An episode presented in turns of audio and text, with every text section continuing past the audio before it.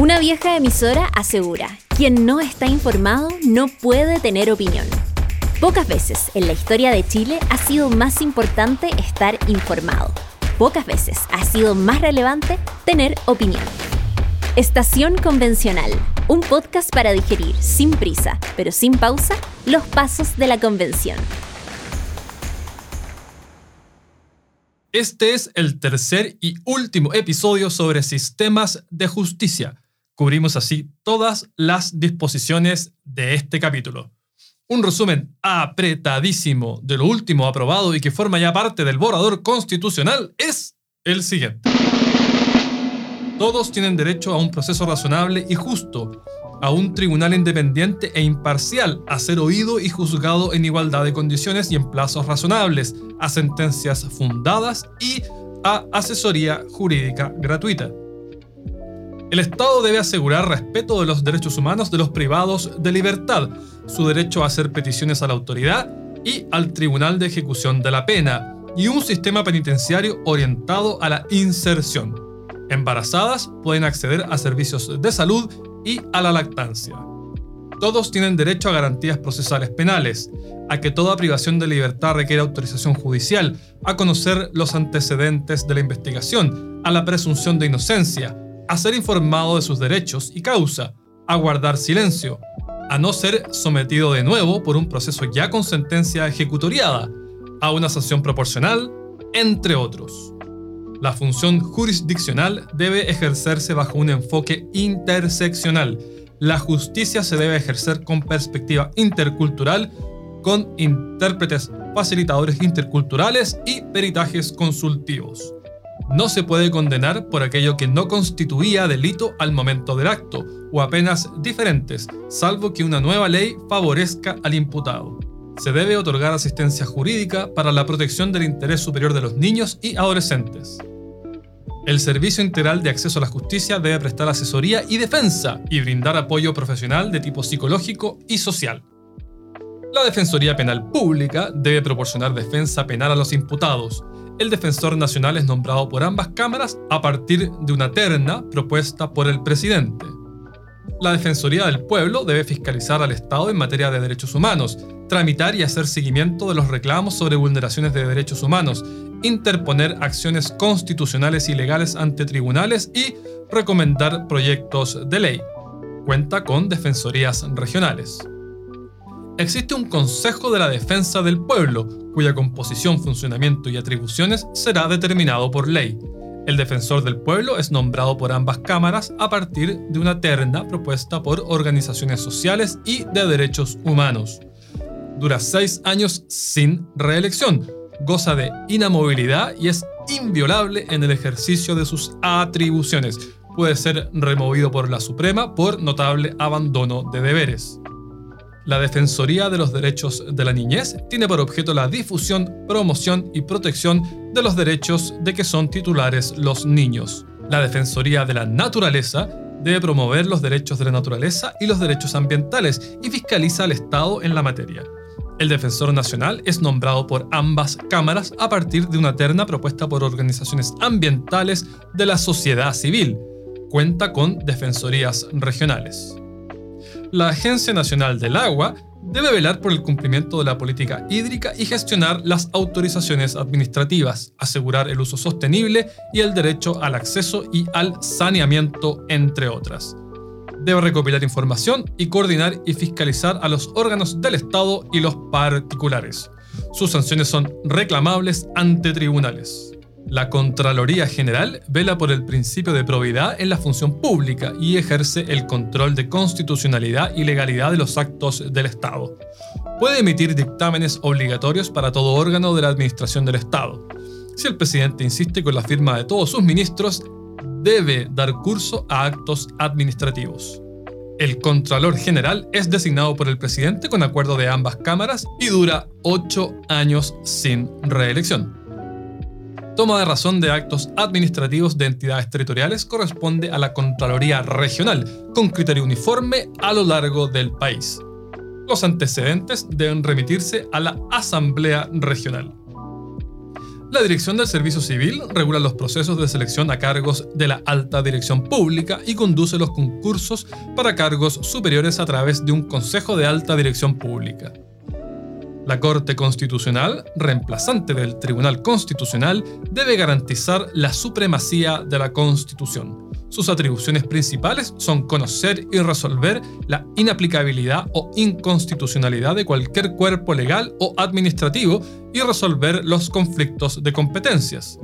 Lo conforman 11 jueces por 9 años no reelegibles, 4 escogidos por ambas cámaras, 3 por el presidente, 4 por el Consejo de la Justicia a partir de concursos públicos. Deben ser abogados con al menos 15 años de ejercicio. Son de dedicación exclusiva, independientes de todo otro poder y gozan de inamovilidad. Las sentencias son de cumplimiento obligatorio e inapelables. Declarada la inaplicabilidad a un precepto legal, este no puede ser aplicado y se excluye del ordenamiento jurídico. Quien vea amenazados sus derechos fundamentales y no disponga de otra acción puede presentar una acción de tutela.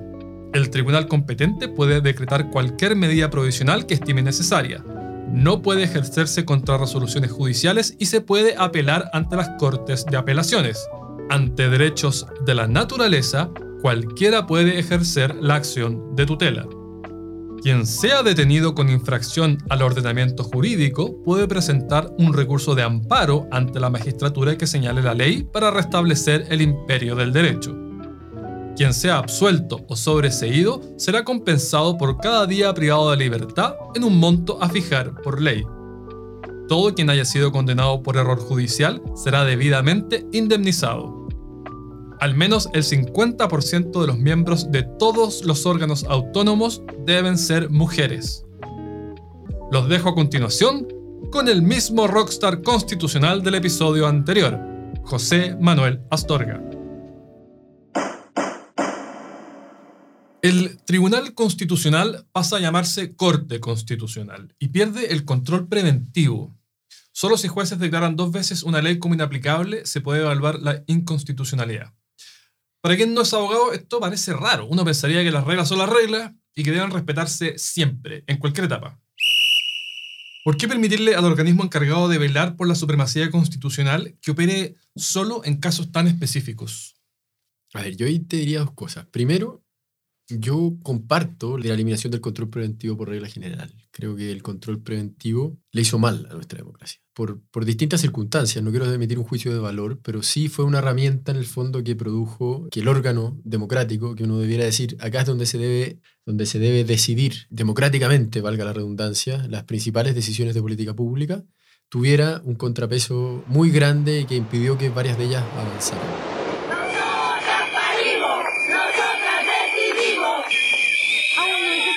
Pero el solo trascendido de un fallo desfavorable a las normas de fertilidad del Ministerio de Salud.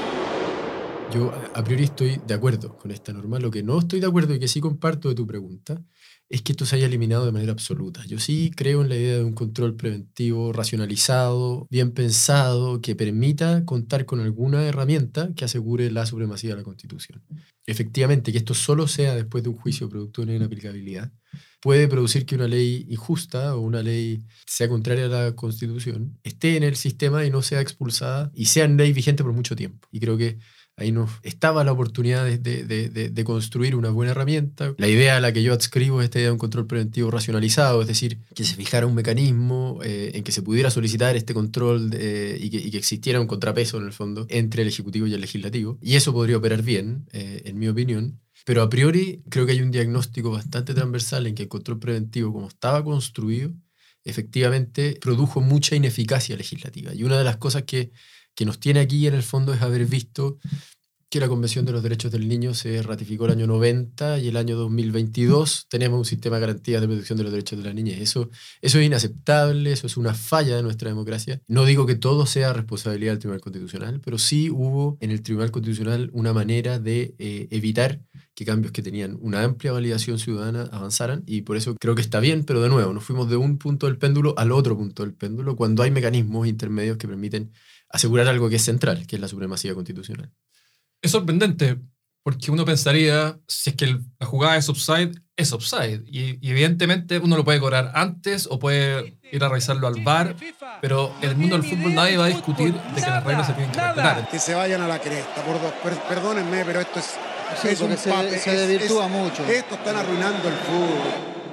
Quizás te estoy interpretando mal, pero tú estás diciendo, bueno, una Cámara potencialmente populista podría aprobar legislación que es flagrantemente inconstitucional. Y dime si te estoy interpretando mal, tú podrías decir, bueno, pero si la voluntad ciudadana lo manifiesta de manera clara, mayoritaria, eso podría ser admisible a veces. Totalmente. Y a diferencia del fútbol, en que el cumplimiento de la norma se mide por cuántos centímetros más allá del, del central está el delantero, en el derecho la forma de medirlo es mucho más compleja en el fondo. El control de constitucionalidad normalmente tiene que ver con ponderar principio, una norma de textura abstracta en el fondo, con una regla legal. Entonces, ese análisis, que es mucho más complejo, es un análisis que se puede hacer en distintos momentos. Pero por regla general, uno debiera decir, y fue algo que nosotros le dijimos mucho a los convencionales en el fondo, la convención no tiene que zanjar todos los debates porque hay que dejarle espacio al legislador. Porque ahí está el foro democrático, ahí está la decisión ciudadana de haber puesto a esos representantes liderando las políticas públicas y liderando el rol, el rol de, fijar cuáles son las condiciones de nuestra convivencia. Y por eso creo que todos los poderes públicos tienen que ser deferentes ante ello. Partiendo, lo debió haber hecho la Convención Constitucional, que en, muchas, en muchos casos no lo hizo, y fue súper maximalista en sus regulaciones. Y también, a mí me parece bien que a priori el Tribunal Constitucional lo, lo hagas, pero sí creo que hay casos más evidentes como el que planteas tú. Efectivamente, en, en los hechos también ocurren casos como el del offside, y en ese caso efectivamente yo habría valorado que existiera algún control preventivo racionalizado, bien diseñado, equilibrado, que no implicara atentar contra la democracia y contra la legitimidad del Congreso, pero que tampoco implicara que frente a casos demasiado flagrantes no tengamos ninguna herramienta. Una gran diferencia sería que se aprueba un proyecto que los ministros del Tribunal Constitucional consideran que es inconstitucional, pero que el secretario de comisión, el presidente del Senado, el presidente de la Cámara, todos ellos consideran que es, es constitucional. Entonces tú dices, bueno, aquí hay una área de, de disputa, son áreas grises, y eso haría una gran diferencia respecto a por qué tú consideras que tiene que ser más equilibrado. Claro, y ahí, y ahí uno podría fijar un buen procedimiento. Podría fijar un buen procedimiento, decir, bueno, el presidente o un grupo parlamentario podrán intentar esta acción de manera excepcional cuando se den estas circunstancias. eh, existen esas, herramientas y la verdad es que no, no nos privamos de ellas en el fondo. En, Estados Unidos, por ejemplo, existe una herramienta que yo también considero que es muy valiosa, que ni siquiera se debatió acá, que nosotros la tratamos de empujar, el certiorari. La Corte Suprema, en el marco de su, de de su función de unificar la jurisprudencia, tiene la facultad de, determinar, eh, de revisar determinados casos y va uniformando jurisprudencia, va expulsando ciertas normas o fijando ciertos parámetros y lo hace de manera racionalizada. Elige un número de, eh, acotado de casos en el fondo en los cuales se pronuncia y que probablemente los que elige son estos casos más importantes, son los offside, porque también, así como uno tiene que tener la deferencia con el legislador, el legislador puede fallar. Sí, una de las cosas que he aprendido haciendo este podcast es que cosas que uno piensa que son blanco y negro, claramente delimitadas, los abogados siempre encuentran ahí el espacio para, para discutirlo. Absolutamente, sí, sí. Oye, esta pregunta quizás va a durar cinco segundos. ¿La nueva Defensoría del Pueblo es el reemplazante directo del Instituto Nacional de Derechos Humanos? Porque no lo menciona, al menos en las normas permanentes. No, no, pero en las normas transitorias sí se consagra como el eh, continuador legal eh, y por tanto sí, la respuesta es sí. Ya, entonces es un, es un cambio de nombre y no vamos a ahondar entonces en eso. Uno podría pensar que era una, una figura nueva paralela, pero vemos que en el fondo es eso. La acción de tutela que reemplaza al recurso de protección se presenta ante el Tribunal de Instancia. Hoy se presenta ante la Corte de Apelaciones. ¿Por qué se produce este cambio? Algunos temen que esto produzca un atasco, pero a mí no, no me queda claro por qué. ¿Por qué la Corte de Apelaciones no lo sería y el Tribunal de Instancia sí? Lo primero que hay que entender es que la acción de tutela de derechos fundamentales, hoy día, el amparo de derechos fundamentales, es una acción eh, de urgencia, una acción que tiende a resguardar a las personas frente a situaciones que son excepcionales, en que es necesario que la justicia opere rápido, urgente frente a situaciones o amenazas de garantías que son muy claras en el fondo y, y eso hace que las acciones sean admisibles. El recurso eso- de protección no es lo mismo que, que recurso de amparo. No, no es lo mismo, pero es un amparo de derechos fundamentales, amparo en, los, en- términos de protección de derechos fundamentales. Y, y por eso, lo que, y por eso la, la solución o el pronunciamiento se le entrega directamente al Tribunal eh, Superior, a la Corte de Apelaciones, para que la respuesta sea rápida. Y también eh, apelable a, a la Corte Suprema para que uno tenga un pronunciamiento definitivo rápido. Y lo, que, y lo que ocurre con transformar esta acción de protección en una acción de tutela de derechos fundamentales, de concentrar en todos los tribunales del país, es que efectivamente va a haber una ventanilla más accesible, pero va a haber, eh, pero en el fondo va a entrar a un proceso que va a ser necesariamente mucho más lento. Pueden en el fondo adoptarse medidas para hacer que este proceso sea más eficiente, ojalá que la ley lo haga, eh, pero si es que es así, va a hacer que aquello que hoy día conoce la justicia ordinaria quede en último lugar. Y también va a producir en el fondo un taco para las personas eh, al resolver aquellas cosas que no son tan graves, pero que sí son muy importantes, como por ejemplo una persona que tiene una propiedad que es su único bien y que tiene un arrendatario que no le paga y es un adulto mayor y vive de eso, desde el fondo, o como un complemento muy importante a su pensión. Tener eso a la cola y demorarse dos años puede significar que esa persona no conozca eh, o no acceda en el fondo a este complemento a su pensión en los últimos días de su vida. Esta idea es poco situada a la realidad de lo que, de lo que son los tribunales eh, de instancia hoy día. Y yo creo que era perfectamente posible impulsar una, un amparo de derechos fundamentales en primera instancia para algunas cosas y otro amparo, eh, otro recurso de protección en el fondo, manteniendo un recurso de protección como una herramienta valiosa para aquellos casos muy urgentes en que es necesario tener una respuesta rápida. Una de las cosas más graves probablemente del sistema de justicia es cómo se configuró esta acción de tutela. Creo que por dos razones. Una, el atasco, que creo que no hay que minimizarlo. El atasco, más técnicamente, eh, la demora eh, o la falta de oportunidad en la solución de, los conflictos de relevancia jurídica que tienen las personas, es algo muy grave, porque produce desconfianza, produce que la gente deje de confiar en el Estado para solucionar los, co- los conflictos y en definitiva el, el riesgo que está detrás es que tomen la justicia por sus propias manos y empiece las personas a solucionar sus conflictos de otra forma. Pero ¿por qué la Corte de Apelaciones no implicaría ese, esa estrechez, digamos, y los tribunales de instancia sí? Porque las Cortes de Apelaciones hoy día reconocen, o sea, conocen el recurso de protección, que es la acción de amparo de derechos fundamentales que tenemos nosotros, la conocen de una manera eh, que está configurada con causales bien claras y en base a un procedimiento que está fijado en un autoacordado. Acá se le entrega la tutela de derechos fundamentales eh, en forma abierta a las personas para ir a cualquier tribunal respecto a un catálogo que es mucho más amplio, que no tiene ningún límite en el fondo y que va a empezar a operar desde el día 1. Entonces, esta constitución viene aparejada, en mi opinión, de judicialización desde el día 1, de, de la Carta de Derechos Fundamentales, en el fondo la parte donde se consagran los derechos de las personas, más allá de que hayan mandato al legislador, ese catálogo va a quedar sujeto a un tribunal de instancia desde el primer día, conforme a un procedimiento que no está claro, pero que eh, se le traspasa el autoacordado a la Corte de Apelaciones, que es algo que no, no está redactado en lógica de un tribunal de instancia, y sobre la oportunidad que esto pase solo por el ministro de la Corte de Apelaciones eh, o por los ministros de la Corte de Apelaciones y sea apelable a la Suprema, termine en dos instancias en el fondo, hace que uno llegue mucho más rápido a una sentencia final. La dirección de la Defensoría del Pueblo y Defensoría de la Naturaleza se escogen de una terna elaborada por organizaciones sociales. Esto es bien Sí. llamativo. Sí. ¿Cómo se explica esta participación de privados en un proceso público? Esto es muy complejo. A ver, diría dos cosas. Primero, la Defensoría de la Naturaleza, por, por cómo está concebida como un órgano que, que, que tiene que proteger una garantía muy específica, que son los derechos de la naturaleza, la naturaleza como titular de esos derechos en el fondo, va a ser un lugar donde va a haber mucha litigación, va a haber cosas muy complejas. Hacer parte a la sociedad civil es central. Yo creo que esta es una oportunidad de acercar eh, al Estado, a la ciudadanía, de recuperar la confianza en lo público, pero poner a la ciudadanía a hacer las ternas eh, parece que es algo complejo. Yo- aquí igual eh, el órgano democrático la Cámara de Diputados es la que, la que, participa de la toma de decisiones, pero tener este, este rol yo creo que es muy complejo de implementar, no me imagino cómo hacerlo. Y además creo que tiene, que tiene el grave riesgo de, de subestimar eh, la participación en ello, como cuántas organizaciones se inscribirían en el fondo para participar en esto. ¿Y cómo Eh, seleccionamos a las que derechamente eligen y quienes no? Hay un eslogan en la participación que tiene que ser tomado con mucha responsabilidad y con mucha seriedad, porque si no, lo que ocurre es que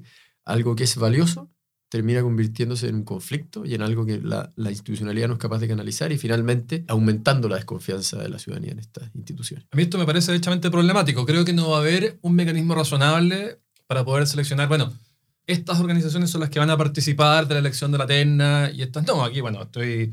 Este podcast normalmente está orientado a entrevistar y no, no a que yo opine, pero de verdad que, de verdad que no, no veo un, un camino que nos permita No, tienes razón. Y, yo creo que una de las cosas que, que faltó en el proceso es situar al proceso en el Chile real. Hoy día los consejos de la sociedad civil, en todos los órganos de la administración, son instituciones que eh, es súper difícil llegar a, a ver quiénes las integran. En algunos casos nadie participa porque no, sabe que, que no saben que existe. Pero en el fondo ha pasado ese proceso de, de ver que son instituciones poco relevantes, con poca incidencia en las decisiones de los órganos y por lo tanto la gente se desilusiona, deja de creer, de confiar en que estas oportunidades que se, que se establecen pasan de lo simbólico y finalmente van a estar capturadas por los mismos de siempre.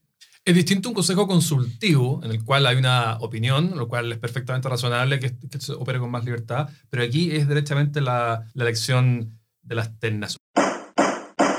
La Defensoría de la Naturaleza debe fiscalizar al Estado en su obligación de proteger los derechos ambientales y de la naturaleza.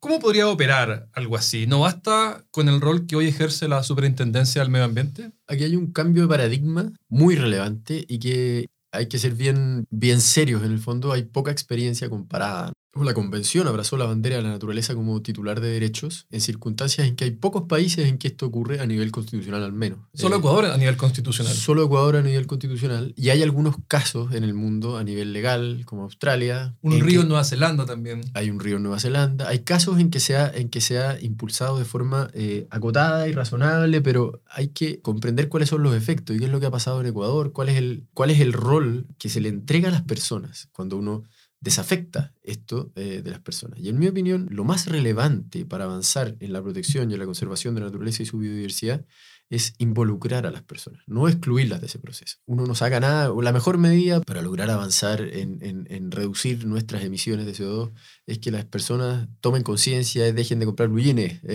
más que poner a la naturaleza como titular de derechos en contra de las personas. Yo creo que es importante llevarlo a casos concretos. Uno piensa en un santuario de la naturaleza, que quiere crear un, determinado santuario en una zona donde vive una comunidad. Van a haber eh, organizaciones que van a impulsar la creación de, de este santuario de manera muy valiosa, proteger una zona, en el fondo, crear un área protegida para conservación tiene un valor enorme, pero si la comunidad se opone, lo que hace hoy día el sistema de evaluación de impacto ambiental o lo que hace hoy día la institucionalidad ambiental es que alinear a esa comunidad con este proyecto es el objetivo. Acá deja de ser el objetivo, acá el objetivo es proteger la naturaleza y puede llegar una ONG de Santiago en contra de esta comunidad que está en Caleta Tortel, que desde hace muchos años en el fondo desarrolla actividades que tienen un impacto ahí. Y a mí me parece que deshumanizar esta causa, que probablemente es la causa más relevante que nos toca a esta generación, si es que queremos dejarle algo de planeta a la generación futura, creo que es un error y, y la evidencia muestra en el fondo que países como Ecuador, que siguieron este camino, han aumentado sus emisiones de CO2, en circunstancias que países que siguen teniendo a las personas en el centro, pensando que ellas tienen que ser las protagonistas de este cambio, son los que han logrado reducir significativamente sus emisiones de CO2. Por eso creo que es un mal camino, no lo comprendo, creo que no hay evidencia robusta para haber dado este paso y creo que fue una causa que se abrazó de manera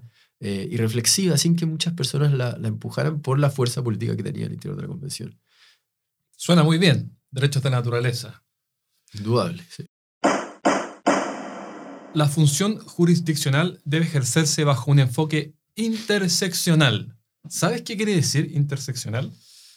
Sí, bueno, no es solo interseccional, también eh, se, le, se le entregan, se configura eh, la función jurisdiccional y la forma como los jueces tienen que hacer su trabajo, eh, teniendo, que tener, teniendo que atender estos principios de textura amplia, que es algo que eh, en principio el enfoque interseccional, esto de preocuparse o ocuparse de uno de los grandes principios que está en la, en la, en la Constitución, que es la igualdad sustantiva, en el fondo de buscar que la igualdad efectivamente ocurra, que no sea solo la igualdad ante la ley como una garantía pasiva, sino que el Estado salga a buscarla. Y el enfoque interseccional y el enfoque de género como, medidas eh, activas que toma el poder público para eh, buscar que la igualdad efectivamente se produzca en los casos concretos, yo creo que es algo que, que está en todo el texto de manera, de manera súper eh, sin medir que... Y hay varios, varios va- hay harto escrito, de hecho Fernando Atra escribió mucho sobre esto, sobre cómo los jueces tienen que antes que nada aplicar la ley. Y estos enfoques que son enfoques que son importantes y que los jueces hoy día de hecho aplican al fallar con perspectiva de género, por ejemplo,